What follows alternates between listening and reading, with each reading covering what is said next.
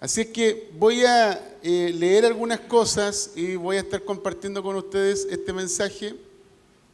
Y me gustaría que puedas, eh, si tienes tu teléfono, ve al lugar donde dice notas y allí puedes escribir o saca tus apuntes para poder eh, anotar lo que el Señor tiene para compartirte el día de hoy. Amén.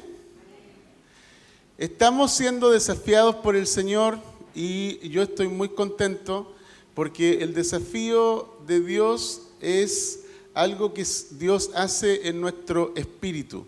Y cuando el Señor eh, toca nuestro espíritu, toca nuestro corazón, lo que Él hace es que nos expande internamente para que podamos nosotros llevar esta expansión del reino a otras personas. Entonces, imitar a Jesús consiste básicamente en eso ¿Qué es lo que se está expandiendo dentro de nosotros? Quiero compartirte un poco acerca de esto y voy a leer eh, el libro de Hechos, capítulo 10, versículo 38. Dice así, cómo Dios ungió con el Espíritu Santo y poder a Jesús de Nazaret. Y éste anduvo haciendo bienes y sanando a todos los que estaban oprimidos por el diablo, porque Dios estaba con él. Fíjense en este detalle. Dice, cómo Dios ungió con el Espíritu Santo y poder a Jesús de Nazaret. Aquí nosotros vemos en el registro del libro de Hechos que Jesús fue ungido con el Espíritu Santo y poder. Esto es bien interesante porque la palabra ungido, básicamente nosotros eh, tenemos que entender que para un judío, para un hebreo, una persona ungida es una persona que tiene una asignación. Diga conmigo, ungido es asignación. Ok, entonces cuando una persona ha sido ungida, es decir, cuando tiene la unción del Espíritu Santo, tiene una asignación.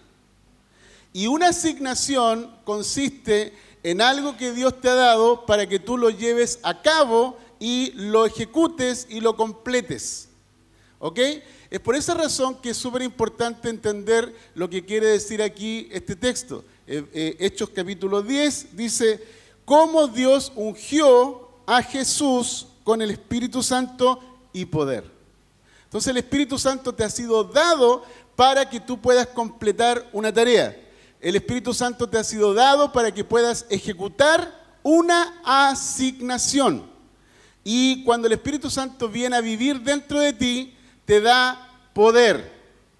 La palabra poder en sí es bien interesante porque es una palabra que se origina del griego dunamis.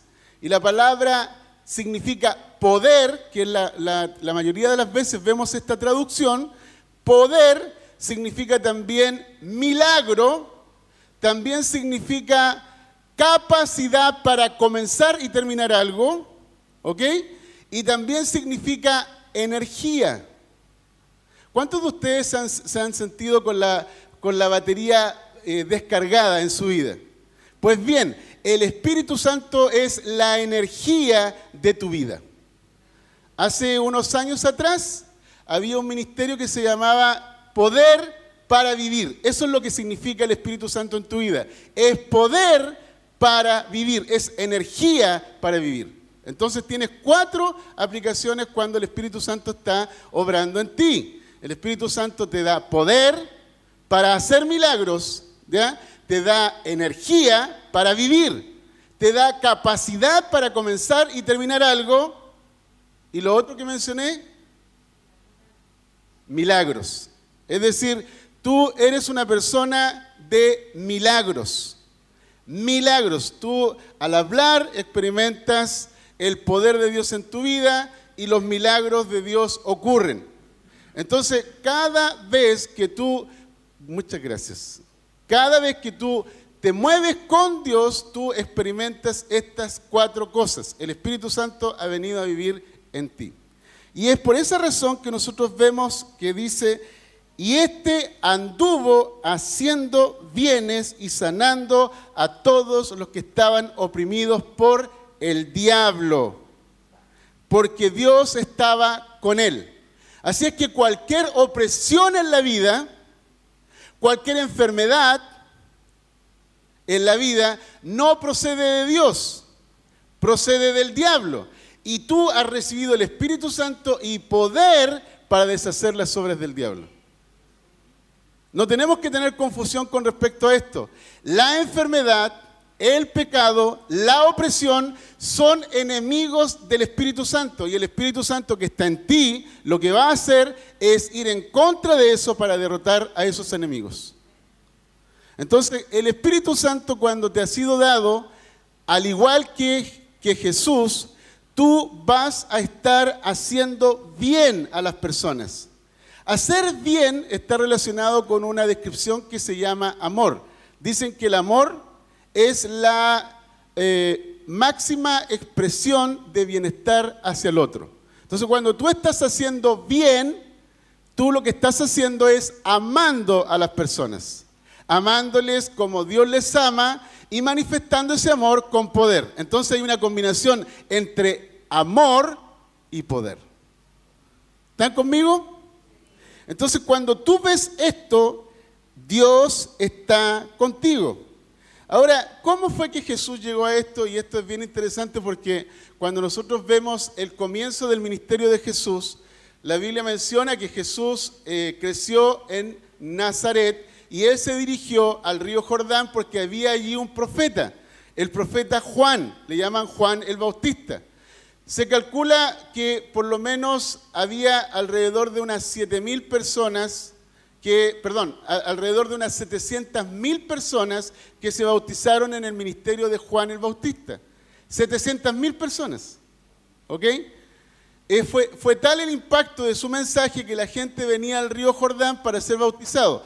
Entre los 700.000 llegó uno, del cual Juan había dicho, yo no soy digno de desatar la correa de su calzado, él viene detrás de mí, es más poderoso que yo. Y entre, entre estos 700 mil, Jesús llegó al río Jordán y fue bautizado por Juan como cualquier judío. Pero Juan sabía quién era él. Le dice, tú vienes a mí para ser bautizado, soy yo el que necesito ser bautizado por ti. Pero Jesús atendiendo a las palabras de Juan, dice, es necesario que así se haga. Y Juan procedió a bautizarlo. Y cuando Jesús fue bautizado por Juan, la descripción de la Biblia es que los cielos se abren, el Espíritu Santo desciende en forma corporal como paloma y el Espíritu Santo reposa sobre él. La Biblia describe que a Juan se le dio una unción una asignación para ir bautizando a los judíos. Y él no hizo ningún milagro, no hizo ninguna señal, no hubo ninguna manifestación poderosa, salvo que su mensaje era poderoso para traer a las personas al arrepentimiento. Y Juan cumplió su asignación en la unción que recibió. Y cuando él bautizó a Jesús, Jesús fue lleno del Espíritu Santo. Diga conmigo, lleno del Espíritu Santo. Si Jesús está lleno del Espíritu Santo y tú eres hijo de Dios, tú también estás lleno del Espíritu Santo. En eso consiste imitar a Jesús. Lo que Él recibió, yo lo recibí. Lo que Él tiene, yo lo tengo. Lo que Él dice, yo lo puedo decir. Lo que Él hace, yo lo puedo hacer. Amén. Ahora, cuando Jesús fue bautizado en agua y por el Espíritu Santo, calza perfectamente cuando Jesús, por ejemplo, habla con Nicodemo. Recuerden que Nicodemo era un, hombre del Sanedrín, era un, de alguna forma un anciano en Israel, era un maestro de la ley, y eh, Juan, perdón, Nicodemo va de noche a hablar con Jesús. Y en esa conversación, Jesús le dice, tú no puedes ver el reino de Dios, no puedes entrar al reino de Dios si no naces del agua y del Espíritu. Entonces, fíjate en este detalle. Jesús nace del agua y nace del Espíritu. Entonces, lo que Jesús le está pidiendo a Nicodemo es lo que él ya hizo. Lo que quiere decir es que Jesús no te va a pedir hacer nada que él ya no haya hecho. Por lo tanto, para poder entrar al reino, para poder ver el reino, tú tienes que nacer del agua y tienes que nacer del Espíritu. Y es así como tú ves los cielos abiertos y ves al Espíritu Santo descendiendo sobre ti y llenando tu vida con su presencia. Ahora, es bien importante esto porque cuando nosotros vemos a Jesús diciéndole esto a Nicodemo, Jesús le dice a Nicodemo, no puedes ver y no puedes entrar. Una persona que no puede ver es una persona ciega. Una persona que no puede entrar es que está fuera, no está dentro. Es decir, está destituido. Entonces piensa en esto, por favor. Cuando tú naces del agua y del Espíritu, tus ojos se abren. Entonces puedes ver el reino de Dios. Y cuando tú naces del agua y del Espíritu, entonces tú puedes entrar al reino de Dios. Porque te es permitido. Solo las personas que nacen del agua y del Espíritu pueden entrar al reino de Dios. El reino de Dios no lo hereda carne y sangre.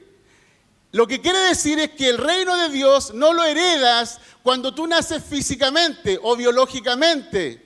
Ese es tu primer nacimiento para entrar a este mundo. Necesitas el nacimiento físico, en donde tú naces del contexto familiar de un padre y una madre física.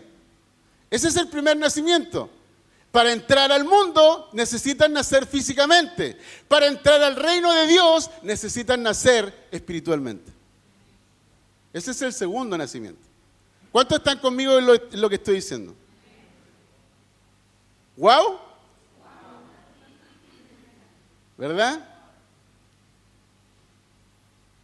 Ahora, cuando Jesús es bautizado con el Espíritu Santo y es lleno del Espíritu Santo, miren qué interesante esto porque dice que fue llevado por el Espíritu al desierto para ser tentado por el diablo.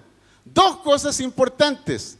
El desierto para los hebreos siempre significaba prueba, dificultad, persecución, problemas. Eso representaba el desierto. Pero cuando tú estás lleno del Espíritu Santo, el Espíritu Santo no tiene problemas en conducirte al desierto porque tú eres agua viva. ¿Cuántos escucharon eso? Cuando tú estás lleno del Espíritu Santo, el Espíritu Santo no tiene problema en llevarte al desierto porque tú eres agua en el desierto. ¿Lo escucharon o no lo escucharon? Es por esa razón que vemos a Jesús siendo llevado por el Espíritu Santo al desierto. Y esto es muy importante y, es tan importante porque Jesús dice lo siguiente, dice, todo aquel que en mí cree, de su interior correrán ríos de agua viva. ¡Wow! Entonces cuando tú tienes al Espíritu Santo, hay ríos en tu interior. Y es por esa razón que el Espíritu Santo te puede llevar al desierto, porque en tu interior tienes ríos de agua viva corriendo. ¿Aló? Ahora presta atención a esto y que es potente. Dice que fue llevado por el Espíritu Santo al desierto para ser tentado por el diablo. Wow. Entonces, el Espíritu Santo que está en ti te va a llevar a tener enfrentamientos o conflictos o batallas a nivel de la tentación. Y con el tentador, porque la tentación viene de adentro, pero también la tentación viene de afuera. Cuando viene de adentro tiene que ver con nuestros deseos, deseos que se describen como deseos egoístas, malos deseos, deseos perversos, deseos malignos. Así se describe la tentación cuando sale de nuestro interior, cuando viene de nuestro interior. Todos nosotros batallamos con esos deseos y se describen como deseos es igual tentación. Todos nosotros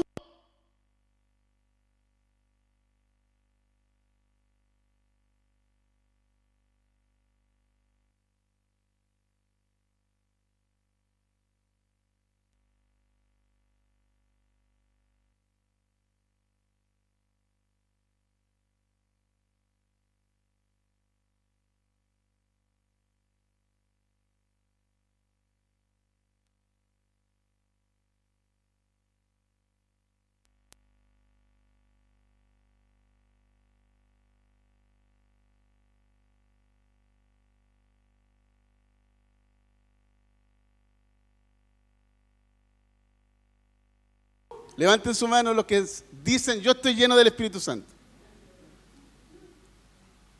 Si tú vas al desierto sin la llenura del Espíritu Santo, no tienes agua en tu interior para poder abastecerte.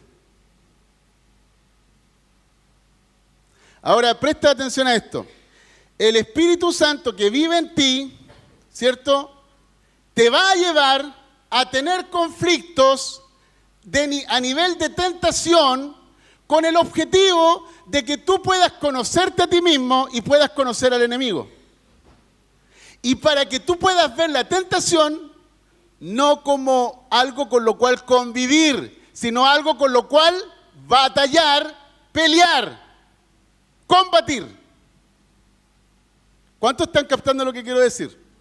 Entonces Jesús fue llevado por el Espíritu Santo y el diablo aparece en estos 40 días de ayuno. En tu Biblia, por lo general la traducción en español está mal hecha, dice, si tú eres hijo de Dios. Si tú eres hijo de Dios. Cuando alguien te dice, si tú eres hijo de Dios, haz esto o habla esto, es como en realidad trata de demostrar, ¿verdad? Es como trata de demostrar si eres hijo de Dios. La traducción original dice lo siguiente, ya que eres hijo de Dios. Cambia todo el sentido. Lo que quiere decir es que cuando tú estás en el desierto y aparece el tentador, el tentador sabe quién eres. El tentador sabe de qué estás hecho. El tentador sabe lo que tú portas. El tentador sabe lo que te fue asignado. El tentador sabe por qué estás en el desierto. Y estar en el desierto es para destruirlo a él, no para destruirte a sí mismo. ¡Wow! Interesante, ¿no?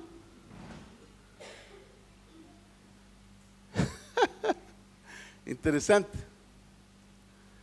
Ahora, cuando tú ves esto y ves a Jesús, en esta escena de la tentación, ya que eres hijo de Dios, hay tres tentaciones que se dan en, de manera integral al ser humano.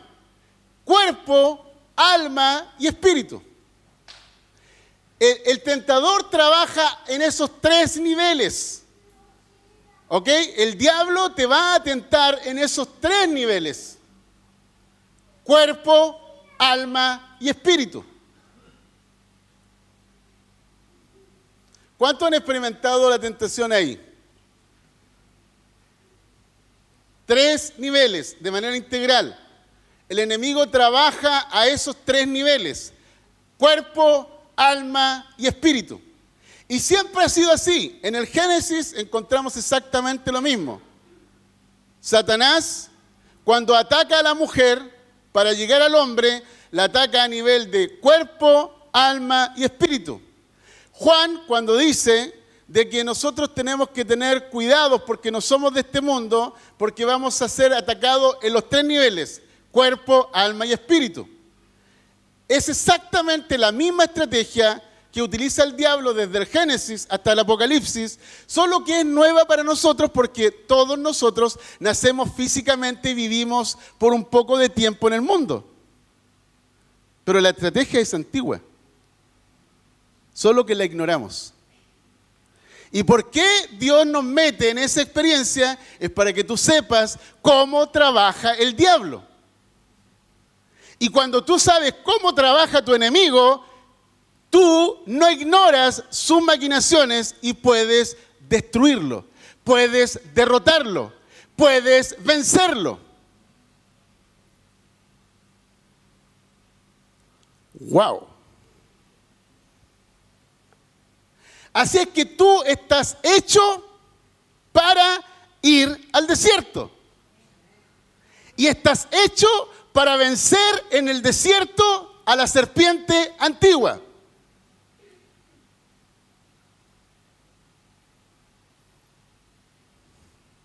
Ay, ay, ay.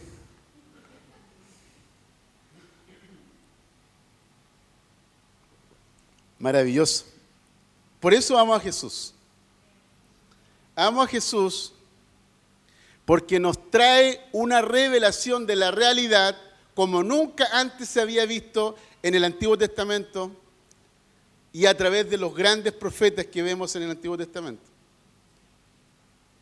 Jesús nos revela la asignación que tenemos como hijos de Dios. Así es que fíjate que el espíritu que habita en ti te va a llevar a obedecer. Vemos obediencia. Jesús obedece al Espíritu cuando el Espíritu Santo lo lleva al desierto. Jesús no se resiste. Por lo tanto, una de las características del Espíritu Santo en tu vida es la obediencia. Diga conmigo, obediencia. ¿Ya? La segunda cosa que es importante es la escritura. Jesús dice, escrito está. ¿Ok? La escritura. ¿Por qué la escritura es importante? Porque la escritura es descrita como una espada. Tú tienes dos armas en tu vida, un arma defensiva y un arma ofensiva. El arma defensiva es la fe. La fe en las promesas que Dios te ha dado y que Él ha depositado dentro de ti. Y un arma ofensiva para atacar y vencer al enemigo y hacerlo retroceder, que es la escritura, la palabra de Dios, porque esa actúa como una espada. Es una imagen de una espada en la mano, ¿verdad? pero en realidad es una espada en la boca. ¿Ok? ¿Cuántos captan lo que, lo que estoy diciendo? La Biblia dice que cuando Jesús regrese por segunda vez, matará con la espada de su boca al anticristo. No es una espada en la mano, es una espada en la boca. Es decir, la escritura sale como una espada que hace retroceder y vence a tu enemigo. Potente, ¿no? Así es que tú estás armado hasta los dientes.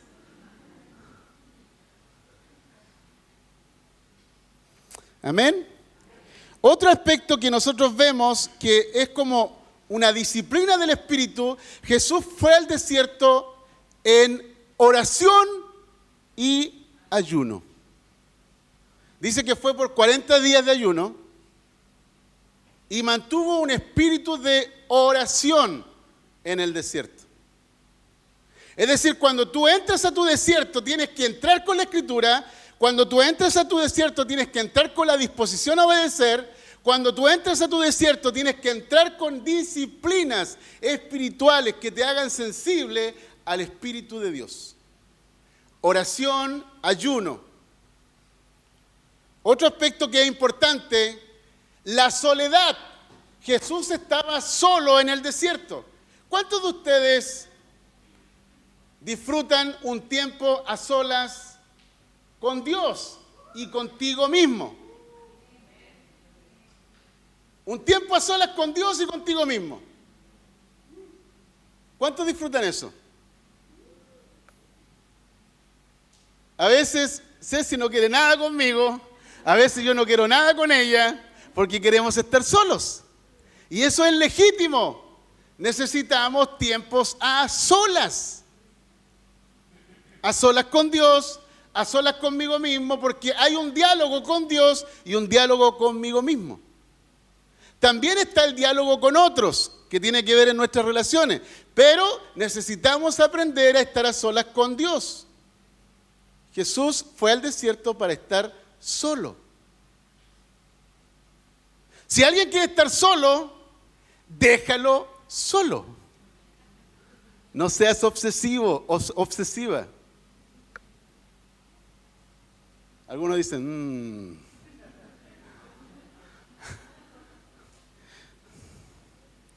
Ahora, otro aspecto que es importante es un retiro. Jesús se retiró de la ciudad, se retiró de las personas, se retiró del pueblo, se retiró para estar en un lugar, digamos, retirado. ¿Ok? Eso es retiro. Y algo que es importante es consagración. Consagración. Jesús entró al desierto con un deseo de consagración. Es decir, por ejemplo, tú has sido ungido por el Espíritu Santo, tú sabes que tienes una asignación y tú lo que haces es que te consagras. Eso quiere decir, me voy a preparar para lo que viene. Me voy a entrenar para lo que viene. Voy a, voy a, voy a recibir lo que necesito para poder estar listo para la oportunidad. Amén. ¿Cuántos saben que Dios está derramando un avivamiento en Chile? ¿Cuántos saben que este avivamiento está a punto de explotar? ¿Cuántos saben que Dios está haciendo eso no solo en Chile, sino en el mundo entero? ¿Y cuántos saben que eso va a ocurrir también entre nosotros? Por lo tanto, tú y yo tenemos que ser intencionales al responder a ese momento de oportunidad.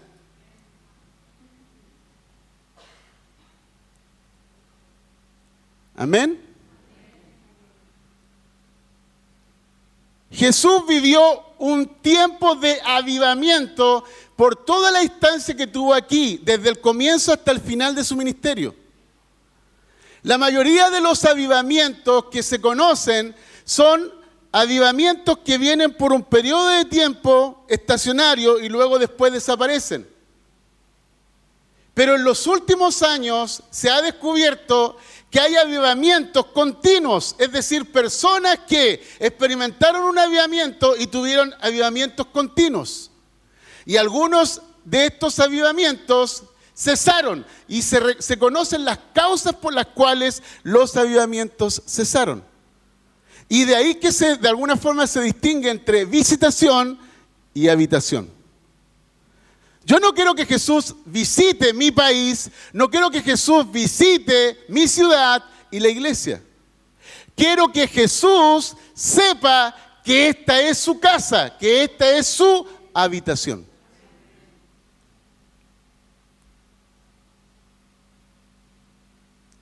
Cuando Eliseo va a ver a una mujer, cuando, Eliseo va a ver a una mujer que tenía un hijo, esta mujer preparó una habitación para Eliseo. Le dio una habitación, le puso una cama, le puso una silla y le puso un candelabro. Y le dijo, ahí puedes habitar, le dijo al profeta. En un momento de esos días que Eliseo estuvo, el hijo de esa mujer murió. ¿Y sabes quién resucitó a ese hijo? El profeta Eliseo. Así es que cuando Dios está habitando en un lugar, porque tú has preparado una habitación para Él, cualquier cosa que se muera en el proceso, Dios la va a resucitar.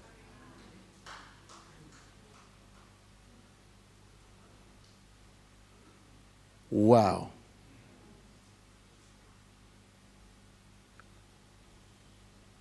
Amén. Yo estoy entusiasmado con esto.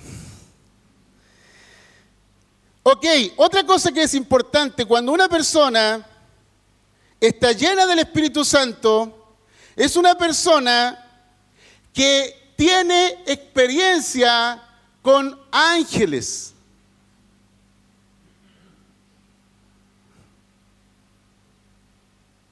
Hay visitaciones de ángeles. Así es que un avivamiento incluye a los ángeles escogidos, porque los ángeles son flamas de fuego. Los ángeles son ministros servidores del pueblo de Dios. Los ángeles aplauden, celebran, saltan, cantan, glorifican a Dios cuando una persona se convierte. Y cuando Dios visita la tierra para habitar la tierra, los ángeles se ponen en actividad. En cada una de las escrituras que yo veo, cuando hombres de Dios tienen experiencia con ángeles, se dice lo siguiente. Dice que los ángeles subían y descendían, dando a entender que los ángeles caminaban con estos hombres de Dios. ¡Wow!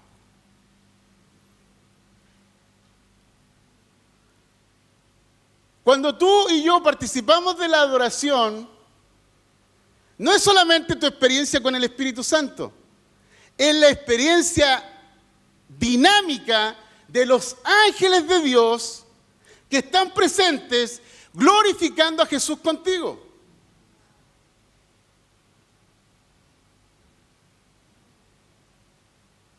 Todo esto está incorporado en una persona que está llena del Espíritu Santo. En pleno desierto. Donde hay sequedad, donde hay aridez, donde la tierra está resquebrajada, donde el calor abruma a más de 40 grados. En esos lugares, cuando una persona está llena del Espíritu Santo, va a ver a Dios.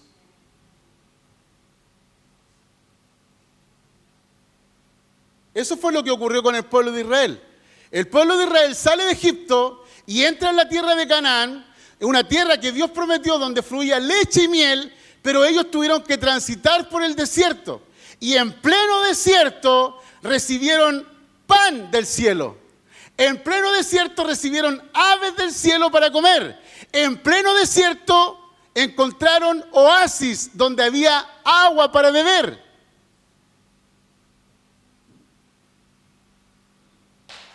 En pleno desierto vieron señales, prodigios y maravillas.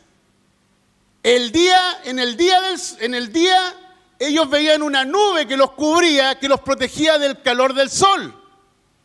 Y en la noche fría del, del desierto había una nube que era una flama de fuego que calentaba sus carpas. Así que el desierto no es un problema, el desierto no es un problema para ti.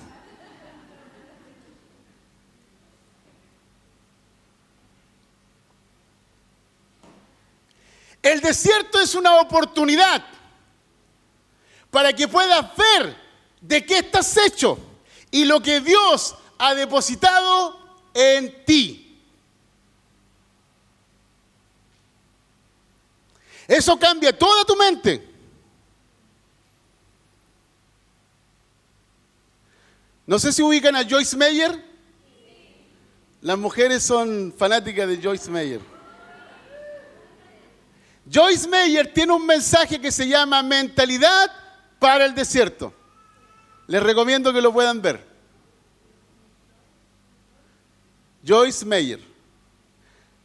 Y hay un hombre que escribe un libro que se llama Caminando en el desierto. Y hay otro libro que se llama Viviendo en el desierto. Así es que Dios está hablando a la iglesia en esta generación de que lo que tú llamas desierto, Dios lo llama ríos de agua viva. Lo que tú llamas desierto, Dios lo llama estoy abriendo caminos para ti. Lo que tú llamas desierto es tierra donde fluye leche y miel. Lo que tú llamas desierto, Dios lo va a transformar para que tú puedas ver su gloria. Amén. Amén. Amén. Es por esa razón, es por esa razón que nosotros vemos a Jesús cuando dice el Espíritu del Señor está sobre mí. El Espíritu del Señor está sobre mí y me ha ungido. Fíjate el detalle. Me ha ungido. Me ha asignado. ¿Qué te ha asignado el Espíritu Santo? Dice, dar buenas nuevas a los pobres. La palabra pobre allí significa alguien que está, descalificado, está destituido. Es una persona que no da la altura, que no da el ancho. Una persona que está detrás o está debajo. Así es que tú en tu interior tienes el Espíritu Santo y el Espíritu Santo que está en ti tiene buenas noticias para los pobres.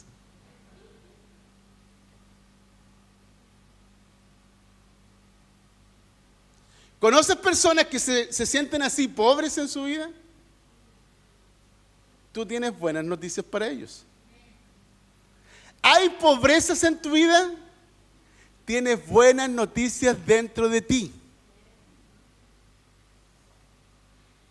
Es más, Jesús, siendo rico, se hizo pobre y en su pobreza nos enriquece. Es decir, para que Dios te dé sus riquezas. Dios, siendo rico, se hace pobre para darte riquezas. Porque en su pobreza es suficiente para hacerte rico.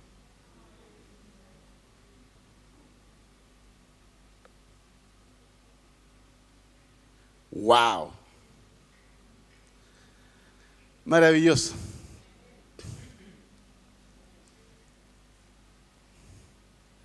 No sé, pensé que me estaba levantando las manos así como, eh, bien. No, me quedan 10 minutos.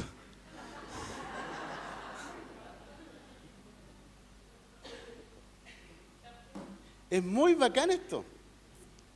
Dice la Biblia que lo necio de Dios, lo necio de Dios es más sabio que la sabiduría de los hombres. ¡Wow!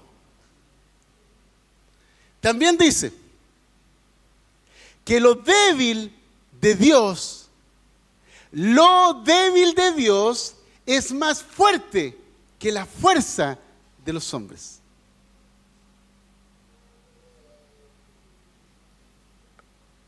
Es decir, a Dios le basta la pobreza, Dios le basta la debilidad, la necedad para enriquecerte. ¿Cuánto más su sabiduría? ¿Cuánto más la profundidad de su saber? Ese es el nivel de Dios que tenemos. Amén. Ok, como me queda muy poquito tiempo, Quiero terminar con lo siguiente. Cuando Jesús estuvo en el desierto, entró lleno del Espíritu.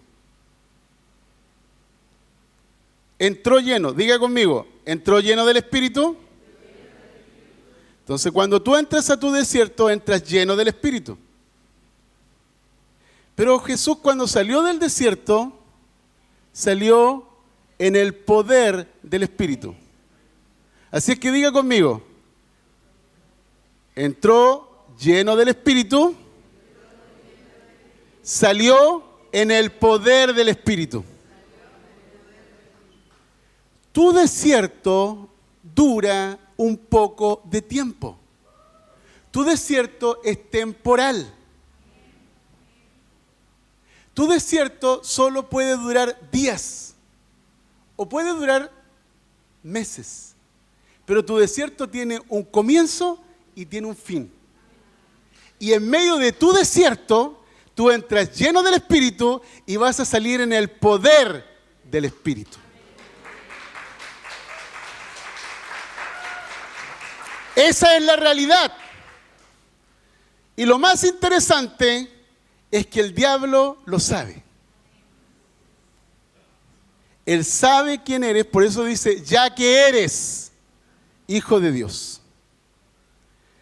Ser hijo de Dios, el diablo sabe que para esto apareció el Hijo de Dios, para deshacer las obras del diablo. Así es que quiero terminar con esto, básicamente.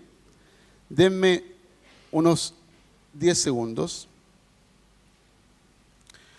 Tú puedes resistir al diablo, tú puedes aplastar al diablo, tú puedes vencer al diablo, tú puedes detener al diablo y tú puedes expulsar al diablo en tu desierto.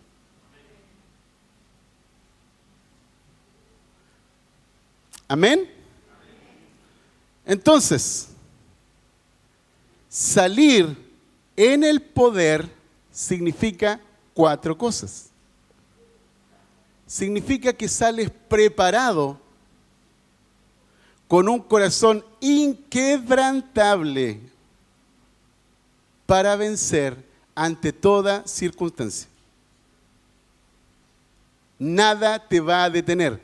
Te vuelves indetenible, imparable, porque el poder de Dios está en ti. ¿Estamos? Porque cuando Dios te unge, Dios te unge con la capacidad de comenzar y avanzar hasta terminar. Así es que quiero decirte lo siguiente, Dios aún no termina de hacer lo que ha comenzado en ti. Así es que levanta la cabeza, ponte de pie y comienza a caminar y vas a ver cómo Satanás es aplastado bajo tus pies. Segunda cosa, vas a salir en poder. Es poder de Dios, no poder humano, no poder mental. No es poder interior del ser humano, es poder de Dios. Tú y yo somos como vasos frágiles, vasos de barro, pero dentro de nosotros está habitando el Dios Todopoderoso. Aquel que es poderoso para hacer mucho más de lo que imaginas, mucho más de lo que piensas. Él es capaz de llevar adelante su propósito si tú confías en lo que Dios ha depositado en ti. Milagros. Vas a ver milagros. En un año malo, el Espíritu del Señor está sobre mí. Tienes que predicarte un año agradable del Señor. En un año malo, que todos vaticinan que viene un año malo, predícate el año agradable del Señor. Predícate el año perfecto del Señor. Predícate el año de bendición del Señor. Dios está inaugurando algo nuevo en mí.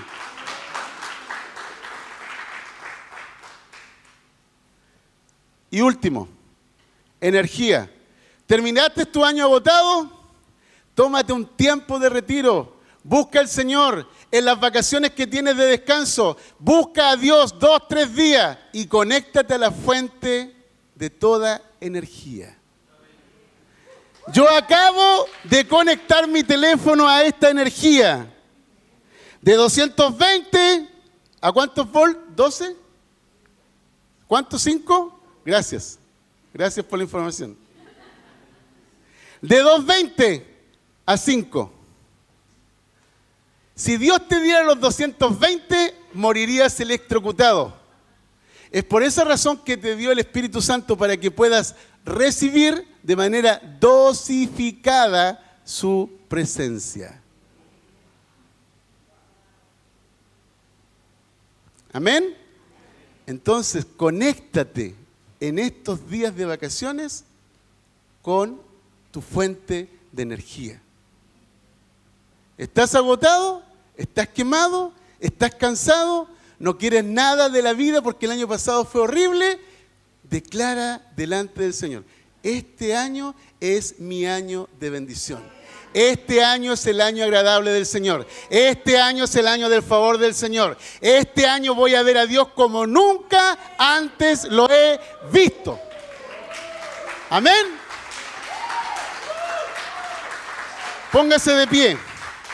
Póngase de pie.